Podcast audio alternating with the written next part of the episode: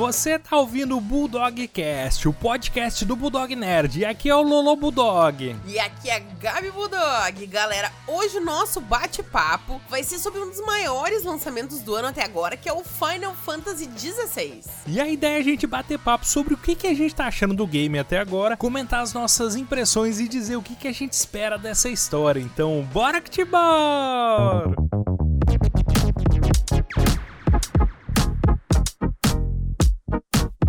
E essa semana aqui foi agitada no Bulldog Nerd. Olha só, a gente lançou shorts comentando por que, que a gente quer jogar o Final Fantasy XVI. A gente lançou a crítica pocket do primeiro e do segundo episódio da sexta temporada da série Black Mirror. E a gente também fez várias lives nessa semana, cobrindo o lançamento do Crash Team Rumble e a gente começou a nossa série de Final Fantasy XVI.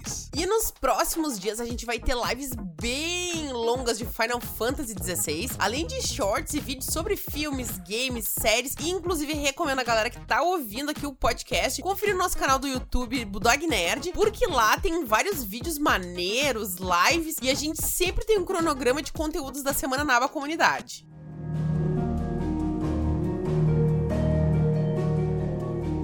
Bom, então bora falar sobre o tema do Bulldogcast de hoje, que é um tema que a gente é apaixonado. Vou dizer para vocês, Final Fantasy é uma das franquias que a gente mais ama, né? E por que que a gente tanto gosta, né? A gente é apaixonado por RPG, você sabe, né? No canal a gente curte demais RPG e Final Fantasy sempre nos traz aventuras fantásticas, né? É uma franquia que é marcada ali sempre por histórias épicas. A gente nos games sempre tem personagens fortes, aqueles personagens que a gente ama, sabe? A gente já conhece o estilo do do personagem, já meio que conhece as aventuras deles e sempre tem uma gameplay interessante nos games, né? Sempre, sempre são experiências marcantes. Eu vou dizer pra vocês, eu sou suspeito a falar, Final Fantasy é sempre uma franquia que a gente gosta demais, só a gente tinha uma expectativa, né? Será que esse Final Fantasy XVI seria bom mesmo? E o que, que a gente já sabia desse Final Fantasy, né? Bom, que seria um Final Fantasy bem mais adulto, com uma pegada ali com né, assuntos muito mais adultos, que ele teria também uma gameplay bem mais action e que não precisaria jogar os anteriores, até porque todos os Final Fantasies numerados, eles são independentes, então tu não precisa ter jogado o 15 para jogar o 16 e por aí vai. Agora, preciso dizer para vocês que Final Fantasy é uma franquia muito única. Se tu olhar em qualquer lugar, qualquer personagem da franquia ou alguma cena, tu logo já identifica que é Final Fantasy. Por mais que tenham milhares de outras tentativas de cópias, a gente consegue enxergar de longe que aquela cena, aquele personagem é Final Fantasy. Porque realmente é muito único, é muito bem feito. E, sinceramente, tem alguns jogos dentro da franquia que eu sou completamente apaixonada. E a gente sempre teve bastante expectativa sobre esse 16, justamente sobre isso que a Gabi falou ele ser um Final Fantasy mais adulto, né? Porque teve até uma polêmica antes ali, uma discussão, porque a gente sabia que o foco dos desenvolvedores seria fazer um Final Fantasy mais realista, né? Então, eles tiveram algumas discussões sobre, por exemplo, será que deveria ter ou não ou aqueles Muggles, né? Que são aqueles bichinhos de pelúcia ah. branquinhos, né? Porque eles queriam fazer um Final Fantasy mais realista, então não seria tanto a pegada do jogo. Mas peraí, o Final Fantasy é até o nome, né? Final Fantasy é de fantasia, né, pô? É, se tu for parar pra pensar, por exemplo, queriam tirar os Muggles mas, por exemplo, os icons e todos os outros elementos também são de fantasia. Então, é. eles tinham que fazer uma mescla entre o realismo que eles estavam buscando, mas ao mesmo tempo elementos clássicos da franquia. Não podia faltar. É, então a gente sempre teve muita dúvida com relação a isso, como é que seria, né? E a história, né? A história dos Final Fantasy sempre são marcantes, né? São sempre histórias maneiras, assim, eu curto bastante. Eu adoro game de fantasia, histórias de fantasia, e por isso eu acho que eu sempre fui apaixonado pela franquia também, né? E a gente sabe que a história desse novo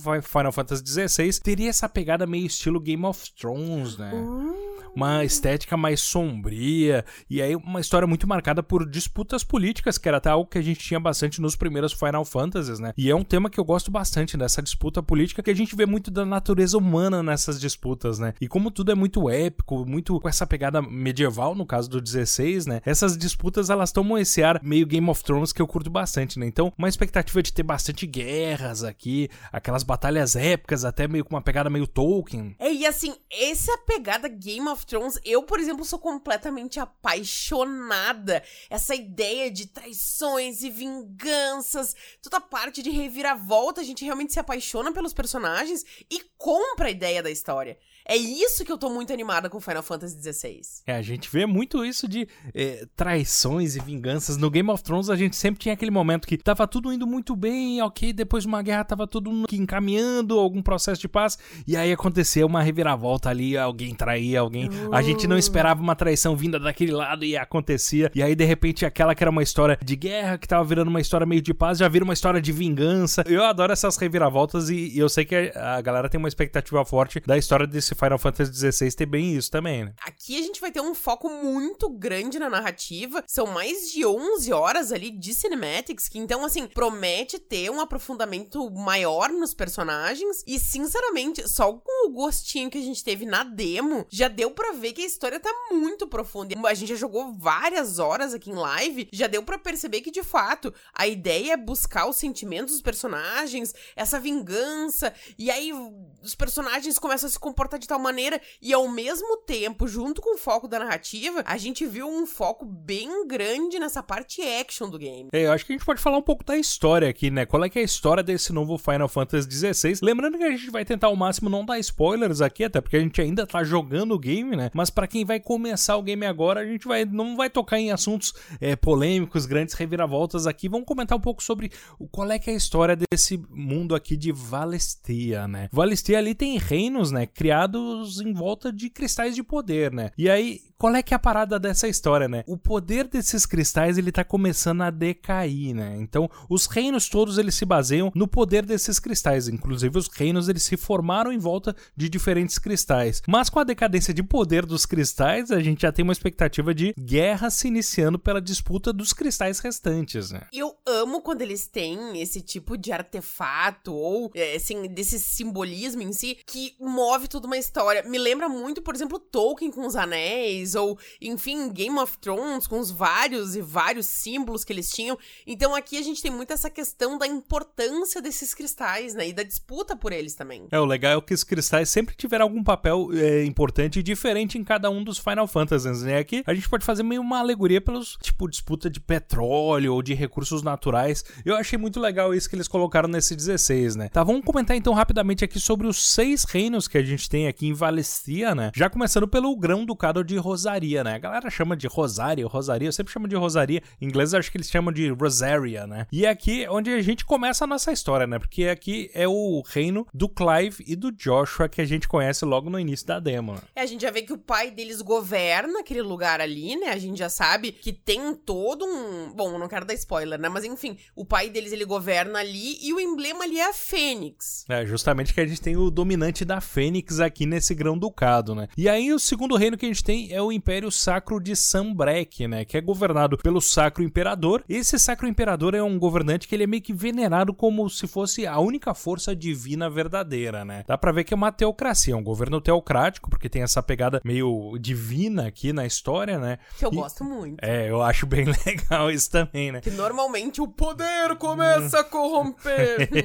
e aqui a gente tem o dominante do Bahamut, que é o campeão aqui que defende esse reino. Que né? é o Brabor, né? Que é o Brabor. A gente vai falar sobre o que são os dominantes aí, mas é interessante falar que cada reino normalmente tem um dominante, né? Aí tem o reino de Wallawed também, que é marcado ali por muitas rebeliões. O rei dominante ali de Odin e ele criou ali um exército muito poderoso e com a ideia mais expansionista, né? É, justamente é um reino que foi marcado muito pela instabilidade política. Vários grupos sempre tentaram reivindicar o poder. E esse rei aqui é o que conseguiu unificar o poder justamente por ter esse exército poderoso que a Gabi falou, né? Ele conseguiu meio que reprimir as rebeliões e tomar o poder. E me dá um medo essa ideia expansionista dele. Será que vai ser um reino que vai gerar treta na história? A gente ainda vai ver, né? E o que eles são capazes de fazer, né? Justamente.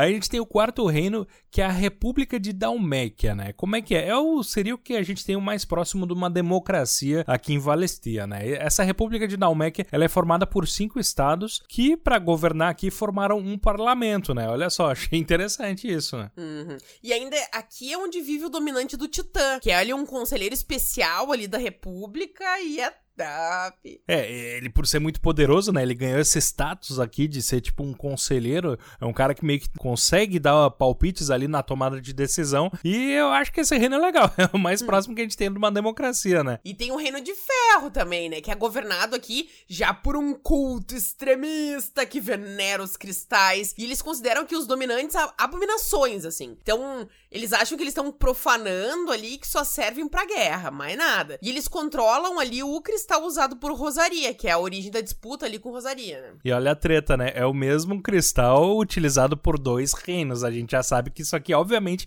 é um motivo de treta, né? Vai, vai dar guerra aqui. E eu não vou dar spoiler, né? alguma coisa a gente já viu aqui dessa história, mas aqui já é uma pegada bem Game of Thrones, né? E aí o último reino que a gente tem é o domínio cristalino, né? Qual é que é a parada desse lugar aqui? Ele fica bem no centro de Valestia, né? No coração aqui do, do continente, né? E o domínio cristalino ele fica no cristal mais alto que tem em Valestia, né? E aí o que, que rolou aqui? Foram várias disputas por esse cristal aqui de vários reinos diferentes e essas disputas acabaram levando a um armistício, né? Um momento de paz ali assinado entre os reinos que estavam disputando. Né? E aí o que, que aconteceu é que as ilhas em volta do, desse cristal aqui viraram um território autônomo, né? Então esse território ele é governado por um conselho de várias nações vizinhas aqui a esse cristal, né? Cada reino então pode usar o cristal, foi um combinado entre os reinos. Só que olha o Reino de Ferro foi deixado de fora desse acerto Eles aqui, né? ficar blavos. Isso aqui vai dar uma treta na história, cara. Aí a gente vai ver um pouco mais, né? Tá, vamos falar um pouco então sobre o que, que são esses dominantes, que cada reino tem um dominante, a gente falou muito sobre isso aqui. O que, que são exatamente esses dominantes, né? Tá, em Valistia a gente tem os Icons, que na minha opinião, assim, é um grande charme de Final Fantasy. para mim, é uma das partes que eu mais amo. São essas criaturas gigantescas, summons, que são ligados ligados ali aos elementos, né? Então cada icon, ele como se fosse, como se ele morasse dentro de um indivíduo que se chama dominante. E cada icon reside, ele mora dentro né, de uma pessoa, dentro de um indivíduo chamado dominante. Tanto tem lá a pessoa e dentro dela ele tem tipo como se fosse um summon, um poder que ela, que ela pode chamar que são esses icons, né? É, a Gabi chamou de summon justamente porque essas criaturas a gente nos outros Final Fantasy chamava de summons, né? Tem alguns que eles chamam de idolons e tal. Já, em algum outro eu já vi a referência a icon também. No Final Fantasy XIV eu já vi eles chamarem alguma vez de icon, né? Mas eu acho muito legal essa parada, né? Porque aqui no Final Fantasy XVI a gente vê que os dominantes eles podem conjurar os poderes dos icons, né? E por conta desse poder grande que os dominantes têm, ou eles são amados, dependendo do reino, né? Ou em alguns reinos reinos eles são temidos, né? É, e os dominantes eles não conseguem fugir muito de, do destino deles, né? Então, como eles têm esse summon, esses icons junto com eles, faz parte do ser dele, né? E eu acho muito massa esses icons. Tem o Ifrit, Fênix, os confirmados, né? Eu vou comentar com vocês. Tem o Titã, tem a Shiva, o Ramu, o Odin, a Garuda e o Bahamut. A gente já viu vários desses aqui no game e, sinceramente, são as fights mais épicas, mais épicas do jogo. É que são aquelas figuras divinas, né? Cada um meio que é ligado a um elemento ali, né? Tem fogo, raio, água, aí vento eles já. Esses nomes a gente já viu de Summons em vários Final Fantasies. Eles normalmente sempre aparecem, né? E aqui, a maneira épica como eles são retratados aqui é, é aquele momento. Quando aparece um icon, é como se um deus estivesse descendo na Terra. A gente sente a dimensão divina daquela criatura chegando naquele momento na batalha, né? E falando em deuses, inclusive no meio das batalhas, a gente lembra de vez em quando de algumas batalhas de God of War, justamente porque são aquelas figuras gigantescas, épicas, com aquelas fights. Então, assim, não, não tem até como não pensar nisso. A gente lembra um pouco de God of War, né? Eu acho muito legal, né? Sempre em Final Fantasy, quando aparece um bicho divino desses, é aquele momento que a gente para. Sempre uma, uma hora épica aqui da história, né, cara? E aqui a gente tem com uma frequência grande, até porque a história é muito contada em volta dessas criaturas, né, cara? Isso eu acho sensacional, né? A gente pode falar um pouco do combate também, que eu acho que é um dos diferenciais desse Final Fantasy com relação a qualquer outro Final Fantasy da franquia também, né? É, uma parada que a Square fez aqui nesse desse game, né, é trazer o Ryota Suzuki da Capcom, né, cara? Que eu acho que foi uma bola muito dentro, porque é um cara que ele tinha já uma experiência nesse tipo de combate mais de ação, né? Que é, por exemplo, o Ryota Suzuki, ele trabalhou já em franquias como do Dragon's Dogma, do Devil May Cry 5, que justamente tem uma parada de combate frenético, assim, né? É, e eu vou dizer que eu comentei, inclusive, na live, uma coisa que me chamou muita atenção nesse game até o momento é a quantidade de combates e essa pegada bem action mesmo. Assim, o Lolo, ele terminava um combate, já o jogo emendava outro, e emendava outro, e assim ia seguindo. Realmente chamou muita atenção. Até, até o momento que a gente jogou, eu até achei que ia ter mais história, e eu achei até que eles estão dosando bastante, quase pendendo mais até pro combate. Eu tô achando uma quantidade de combates bem grande, o que eu gosto muito. É, tem gente que talvez não vá gostar tanto dessa pegada action do Final Fantasy XVI, mas eu acho que é um movimento interessante, até para renovar um pouco a franquia e trazer uma experiência diferente, né? E a gente tem aqui a parada do combate, ela muda muito a gameplay, né? Porque como ele é esse combate muito action, o foco aqui do combate é a gente fazer combos de ataques, né? Então a gente tem vários combos dos ataques normais que a gente pode fazer e misturando com esses ataques normais, os ataques especiais usando os poderes dos icons, né? Porque apesar do Clive não ser um dominante, né? Ele pega emprestado alguns poderes dos icons, né? Então são os especiais dele aqui, né? Ele consegue combinar os ataques normais com os especiais e a partir dessas combinações a gente pode fazer vários tipos de combos diferentes, ultra combos ali. Pode combar um ataque elétrico com um ataque de fogo, dependendo da situação. Dá pra gente fazer builds, meio loquear aqui, fazer builds diferentes, dependendo da combinação de poderes de icons que a gente coloca ali no nosso inventário, né? E aqui a liberdade que a gente tem de combate é um negócio absolutamente incrível, né? Porque a gente expande aqui as fronteiras do estilo de combate que a gente tem em Final Fantasy, né? A gente pode fazer combinação ali de é, poderes de icons diferentes, com equipamentos diferentes também. Olha, eu gostei demais. A gente ainda nem jogando nem viu todas as possibilidades que a gente tem no game. Então eu tô muito curioso para explorar isso também, né? Eu, por exemplo, já não sou tanto de combate de turno e combates mais pausados. Eu gosto de combate muito action. Então tá me agradando muito, muito o combate do Final Fantasy XVI. Eu arrisco dizer que é um dos combates, é, que é um dos games do, de, da franquia Final Fantasy que eu mais gosto do combate, acredita? Eu realmente, assim, ó, tô apaixonada pelas boss fights, elas estão épicas até o momento, assim, tem horas que a gente fica assim, oh, meu Deus, meu Deus, que tá acontecendo um monte de coisa ao mesmo tempo, e aqueles icons gigantes e brilhosos, assim, realmente, assim, ó, eu tô completamente apaixonada por esse game. A luta entre os icons é, assim, o ápice do, do jogo, assim, meu Deus, eu tô completamente, assim, ó, obcecada por esse jogo. É muito legal, né? Porque a gente sempre tinha a dimensão das boss fights, né? Tem algumas boss fights muito boas, né? Mas como a Gabi falou, né? Quando são boss fights entre icons, um icon de um lado e de outro aqui, como se fosse duelo de titãs, assim, é muito legal, cara. É, é, essas partes aqui, só a gente vê naquele momento ali pra gente ver como é épico isso. E eles conseguiram dar essa dimensão de épico, né? Eu, eu tô achando sensacional, né? Bom, aí vou falar um pouco dos equipamentos que a gente tem, né? Os equipamentos aqui, como a gente já viu em outros Final Fantasy, eu gostei da combinação de mecânicas que a gente tem para gerenciar os equipamentos, a gente usa uma espada, um bracelete, um cinto e alguns anéis, né? Inclusive os anéis ali, a gente já começa com alguns anéis desde o início do jogo, né? E alguns desses anéis eles nos dão vantagens como se fosse uma alteração de modo de dificuldade. O jogo ele não tem modos de dificuldade aqui de começo, é uma, né? é uma dificuldade padrão que a gente tem, né? Mas a dificuldade ela é definida pelos anéis que a gente pode usar no início, que eles facilitam algumas mecânicas, né? Por exemplo, é mais fácil fazer alguns combos, esse tipo de coisa. Alguns anéis no início deixam deixa um jogo um pouco mais fácil ou não, dependendo se a gente quer ou não usar, né? Eu, sinceramente, acho ótimo. Eu acho que tem que, tem que ter essa diferença de dificuldade para quem tá começando agora na franquia não conhece tanto, ou para quem costuma jogar no mais fácil, enfim, pode usar todos os anéis que quiser, que vai dar, sei lá, parry automático, esquiva automática, enfim, vai te ajudar muito ao mesmo tempo quem é mais purista, quem não gosta muito de ter muitos uh, acessórios que facilitem a gameplay, é só não equipar. Então eu acho muito legal o jogo oferecer isso, né? E eu acho muito legal a parte ali do ferreiro, do vendor, que tu pode melhorar teus itens, né? Tem toda a parte ali do esconderijo ali, que é o nosso hub ali, tu pode ir por fast travel, e me lembrou muito Monster Hunter, muito, muito, muito, muito. Esse é um detalhe que eu até comentei na live. Teve uma, uma fight lá, uma boss fight, que me lembrou, tinha um bicho lá que parecia do, do Monster Hunter, mas essa parte do hub em si me lembrou muito. É muito legal, né? Porque a gente faz alguma missão lá no jogo, né? Uma fase. E aí tem um obelisco que é um ponto de fast travel que a gente desbloqueia ao terminar aquela fase. E aí a gente pode fazer um fast travel para esse esconderijo que a Gabi falou, né? E lá a gente pode melhorar os nossos itens no ferreiro, por exemplo. Ou se a gente não quiser melhorar no ferreiro, a gente pode ir, tem um NPC lá pra gente comprar algum item melhor, né? E aí a gente melhora então o nosso equipamento e aí a gente faz um fast travel pro obelisco, né? Pro ponto de, de viagem rápida da fase seguinte que a gente iria, né? Então, a cada fase a gente volta pro esconderijo, melhor equipamento e assim vai, né? Eu achei muito legal esse método, né? É, a gente pode usar as poções também durante a batalha, tem as super poções, poções mais simples, enfim, como os outros Final Fantasy também tem, né? E meu Deus, tem o Torgal, que é o Companion fixo, ele ataca, ele cura, ele é tudo, ele é tudo na minha vida, o Torgal. Esse jogo que experimente matar o Torgal pra ver.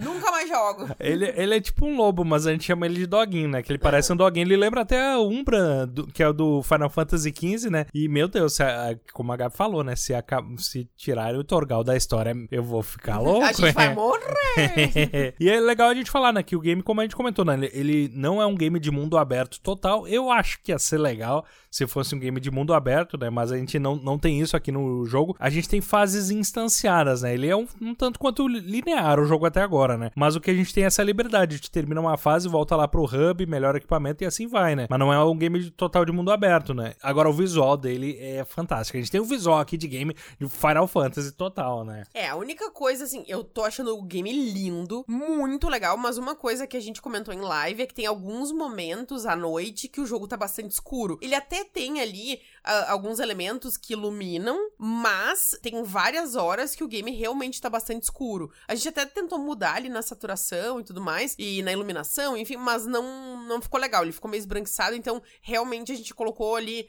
né, no esquema mais padrão do visual, porque senão ficava esbranquiçado. Mas eu achei um pouco escuro. É, eu também achei o game um pouco escuro demais em alguns momentos aqui, poderia ter uma iluminação, né? Eu imagino que talvez saindo uma versão pra PC futuramente desse game, a galera vai querer colocar uns mods ali pra mudar um pouco o visual, né? E tem bastante isso em Final Fantasy, a galera costuma fazer isso, né? Agora nos combates, por exemplo, já é diferente, a gente já tem muitas luzes, muitas cores ali, muita coisa acontecendo na tela ao mesmo tempo, né? Nossa, é uma explosão de partículas. E eu acredito, olhando pras boss fights, que justamente esse seja um dos motivos do porquê que o Final Fantasy XVI só veio pra Play 5 até o momento. Que realmente, eu pensando agora na estrutura do Play 4, eu acredito que ele ia estourar na hora das, das fights. Porque é muita partícula, é muita cor, é muita explosão, é muita coisa acontecendo ali, né? É, inclusive eles usaram esse argumento justamente, né, para dizer que eles tentaram inicialmente fazer um Final Fantasy que fosse também pro Play 4, mas disseram que não seria possível. Tecnicamente só daria pra fazer rodar ele no PlayStation 5, pelo menos na fa- família PlayStation, né? Eles me convenceram, porque realmente, olhando para pro momento da fight, é muita luz que pisca,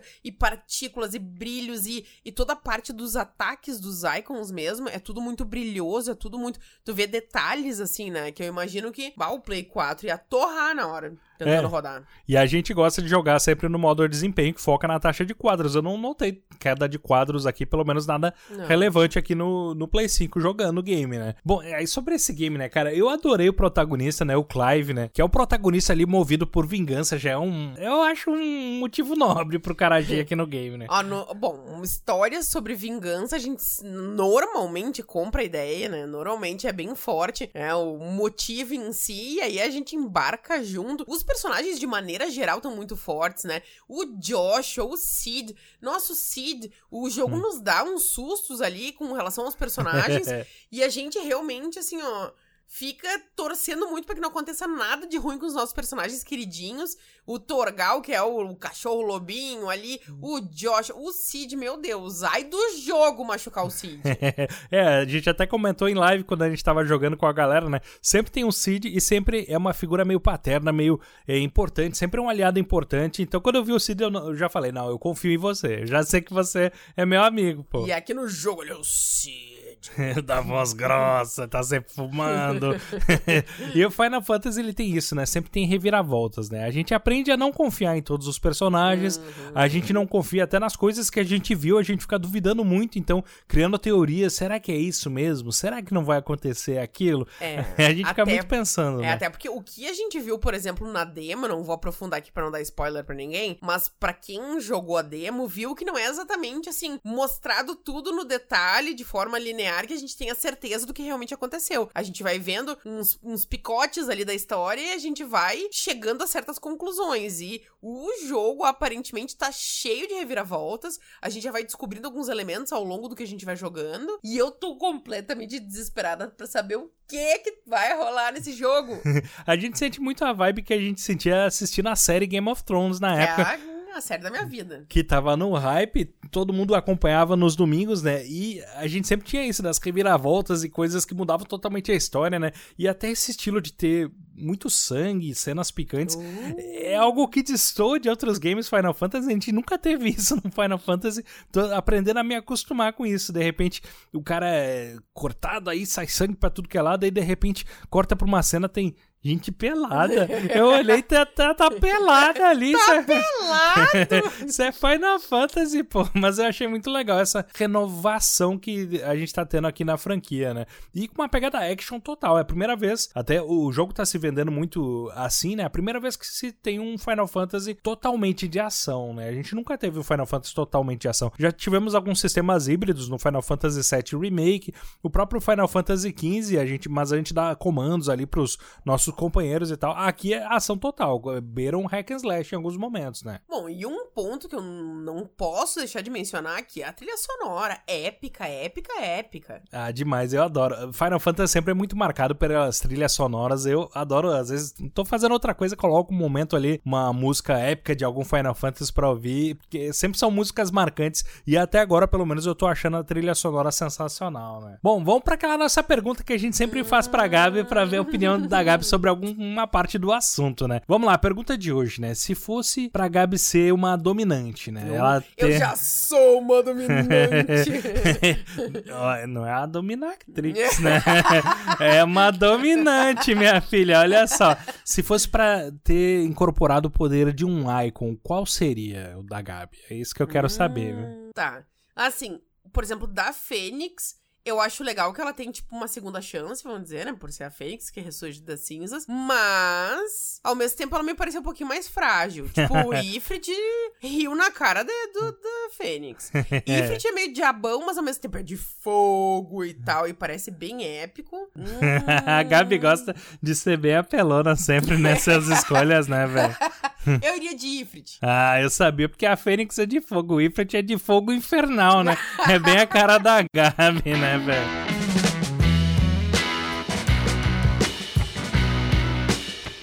Bom, galera, é importante lembrar que o Bulldog Nerd está em todas as redes sociais. A gente colocou os links todos na descrição aqui do podcast, mas em especial eu queria recomendar o nosso Instagram, que é Bulldog Nerd Underline, e que a gente traz lá conteúdos novos todos os dias. A gente queria agradecer demais todo mundo que ficou curtindo aqui o Bulldogcast com a gente até agora, esse bate-papo. E vocês podem sugerir assuntos para os próximos episódios. Queria agradecer demais, valeu e até, até a próxima. próxima.